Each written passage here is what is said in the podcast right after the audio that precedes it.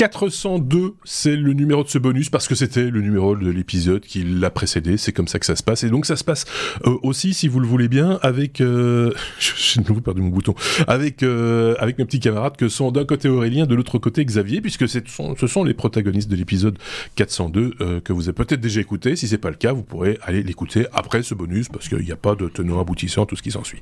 Merci à vous de nous avoir rejoints une nouvelle fois. N'oubliez pas hein, les pouces levés sur YouTube ou les étoiles ou tout autre type de notification, de, de comment on peut dire, de gratification, on va dire, euh, sur les plateformes de podcast habituelles. On commence euh, ce bonus qui ne dure que 14 minutes maintenant et 20 secondes euh, avec euh, euh, Xavier pour parler euh, impression 3D et d'une imprimante, on va dire, renversante.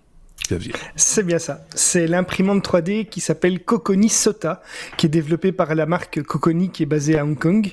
Euh, elle est actuellement sur euh, sur Kickstarter pour un budget entre 600 et 1000 euros se- selon les options.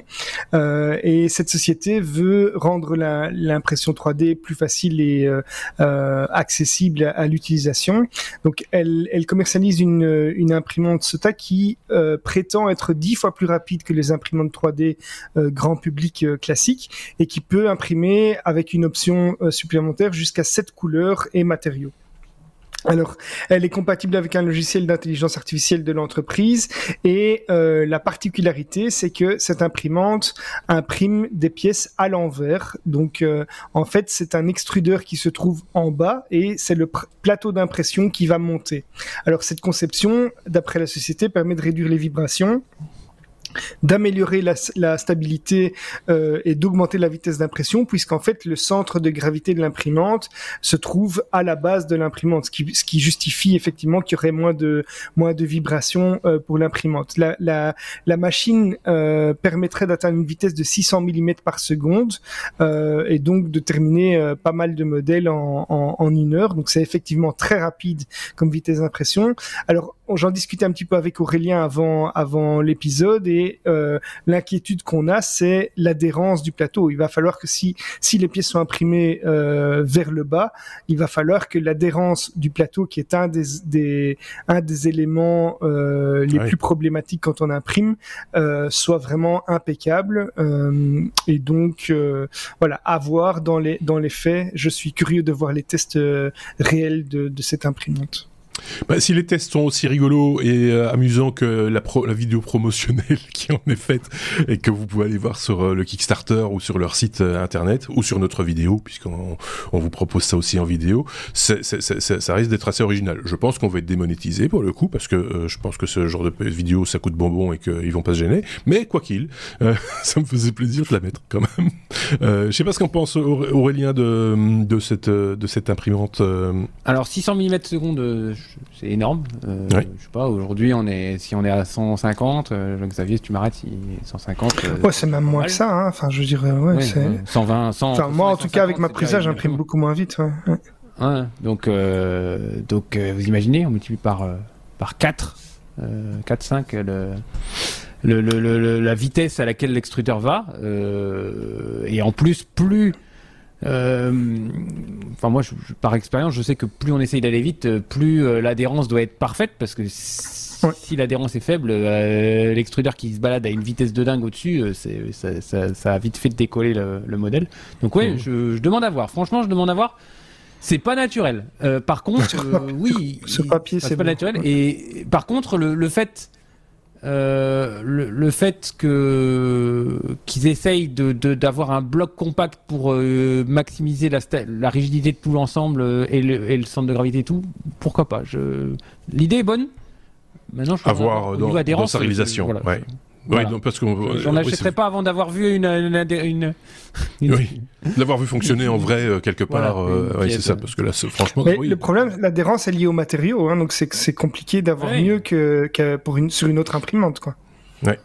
C'est- Bon, voilà, c'est affaire à suivre. euh, c'est- ça, ça a l'avantage d'exister, on va dire, et on, on verra s'il y a des retours de ça. euh, mais bon, voilà, il y a toutes les vidéos, les explications, etc. On vous met tout ça, évidemment, euh, dans, dans la. hum, dans la description de, cette, de ce bonus. Euh, je vais y arriver, j'étais un petit peu distrait. Euh, Aurélien, on parle de Juice, euh, on a des, des, des nouvelles de, de, sa goupille. On se rappelle qu'il y avait un problème d'ouverture des, des, panneaux solaires, hein, c'est ça Ou de son de, euh, Non, les panneaux, c'était bon, Les panneaux, c'était une antenne, l'antenne qui coinçait ouais. à cause d'une ah. goupille qui, qui, voilà, qui vous refusait de barrer, quoi, en gros. Voilà, épisode 400, je, vous renvoie à l'épisode 400, j'avais chroniqué ouais. les problèmes de Juice euh, qui a décollé donc euh, le 14 avril de Guyane et qui devait mmh. se mettre en service, déployer ses panneaux solaires, déployer sa grande antenne radar pour euh, aller sonder les, le sol de, des lunes de Jupiter jusqu'à 9 km de profondeur, souvenez-vous. Et le problème, c'est que cette antenne de 16 mètres de long, bah, elle n'arrivait pas à se déployer complètement. Et la faute à une petite goupille euh, qui restait coincée. Alors je vous... On avait dit à l'époque, euh, bah, il faut euh, mettre un petit coup de propulseur pour secouer, la... secouer le juice, hein, euh, bien ouais. sûr, pour pas que la pulpe elle reste en bas. Et j'avais la même chose en tête. Et, on va le faire à chaque et, fois. Et du coup, et du coup voilà, on l'a, on l'avait fait au l'épisode 400, je crois. Et, euh, et ou alors de le retourner pour le mettre face au, mettre la goupille face au soleil pour que ça se dilate et que ouais. arrive à déployer l'antenne. Bref, vous étiez inquiet, mais ça y est, c'est bon. C'est, dé, c'est dégoupillé. Les... c'est, décou... c'est découpillé et donc on, on pourra, euh, on pourra sonder. Euh... Mais bon, j'ai, j'ai revu cette news là, ça m'a fait sourire parce que je, je me dis quand même. C'est, Tout ça pour une goupille, c'est. T'imagines ah, les heures à, à et les jours ouais. des mecs qui, qui, ont conçu ce machin. Et à mon avis, ils ont pas dû bien dormir hein, pendant ce temps-là, euh, parce que ouais. tout, toute la mission était bah, partait à volo, hein, si c'était pas. Euh, c'était, c'est voilà. Et donc, euh, je pense quand même que là, euh, il y en a plus d'un qui ont dû pousser un, un ouf de soulagement sonore, euh, parce que c'était, c'est voilà, c'est et tant mieux pour eux, tant mieux pour la mission, et, et comme ça, c'est pas de l'argent perdu aussi, autant qu'à faire. Hein, c'est ça qui est important. Tout ça pour une goupille, un coup, hein, ce genre de truc.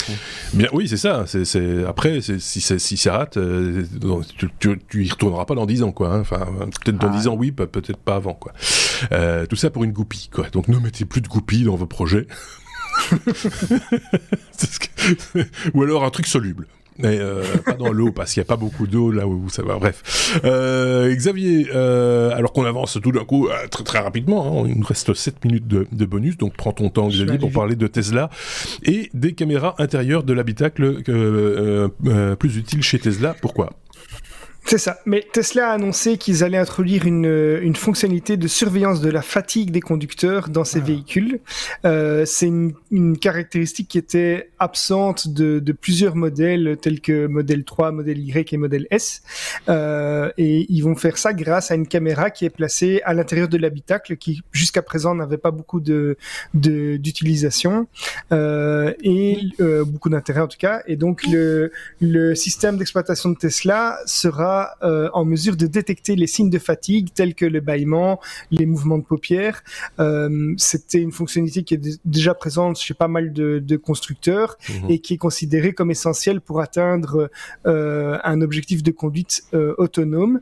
Mais selon les, les informations révélées par un hacker, mais ici la caméra va utiliser la, la caméra d'habitacle et va fonctionner en arrière-plan dès le démarrage du moteur et va donc pouvoir analyser euh, diverses fonctionnalités, notamment aussi le franchissement de ligne, le centrage de la voiture sur la voie, etc.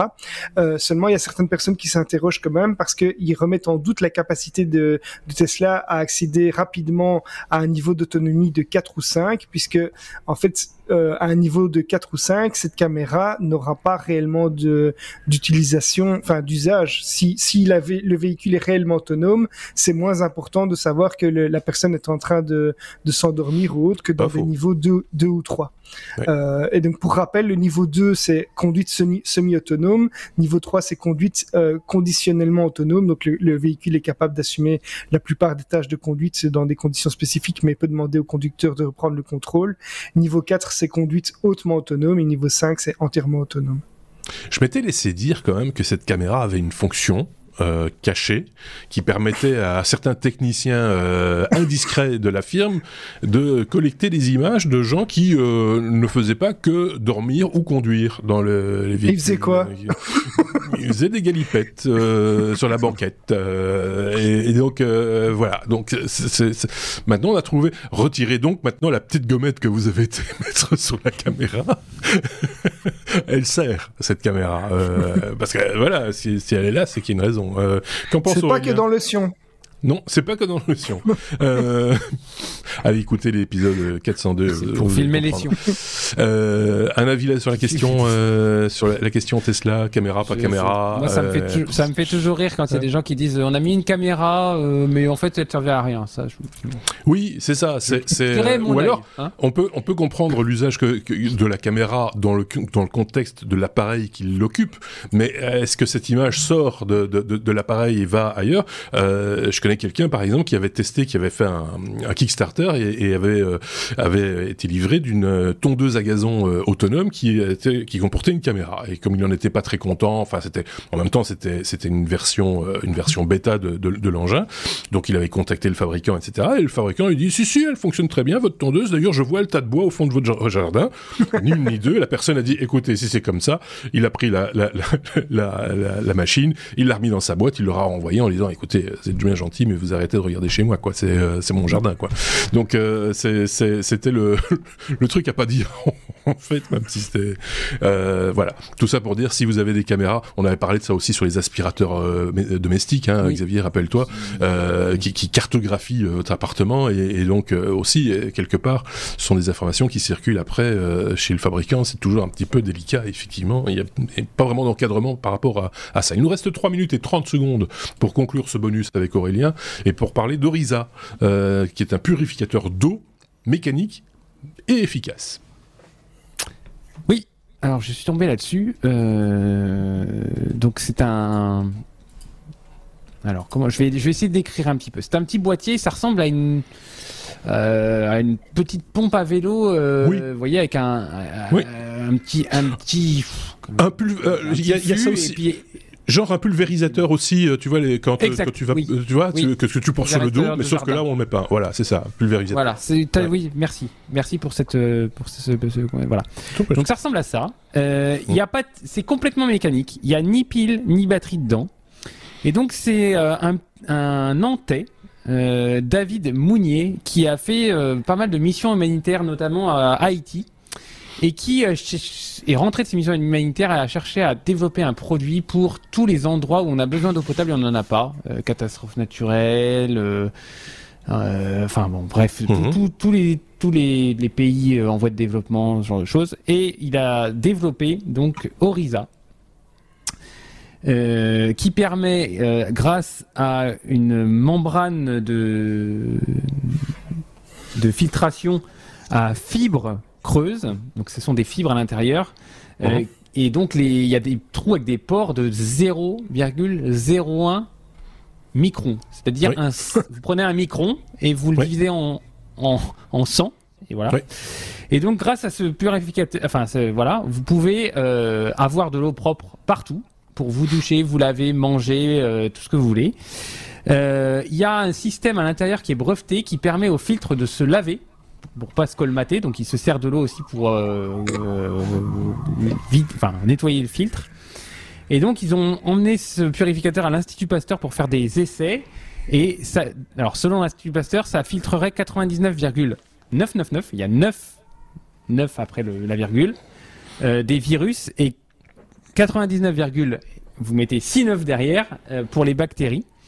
Euh, et, et, et, donc voilà, ça permet à tout le monde d'avoir ça en trekking, en ce que voilà, pour avoir de l'eau propre et c'est en vente parce que c'est un produit qui a déjà été commercialisé et 225 euros. Je trouvais ça. Ah. Euh, j'ai regardé, je me disais tiens ça va coûter une fortune ce truc, mais même pas. Euh, donc, euh, donc voilà, belle invention, euh, belle, euh, ça peut ben, servir à tout le monde. Euh, bien sûr, on en parlera. Thierry Weber, notre notre camarade qui fait de temps à autre de la van life, et parce que ça, c'est un accessoire à avoir avec soi quand on part en, en, en, en voyage, en van life, un petit peu à l'aventure, et qu'on n'est pas toujours certain de trouver de l'eau potable ou en tout cas de l'eau propre, hein, on va dire, pour pour s'alimenter, pour se laver, pour pour faire sa vaisselle ou que sais-je quoi. C'est un peu ça aussi l'idée quoi. Donc, un petit ruisseau un petit machin, et hop. Ouais, c'est malin. Mais, Donc ça veut dire qu'il n'y a aucun traitement chimique, c'est uniquement euh, une filtration.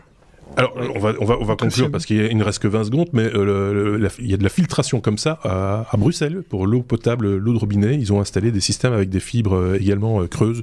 On pourra revenir sur ce, sur ce truc hein, à, à, l'occasion parce que c'est assez, assez perfectionné et très, manifestement, c'est très utile.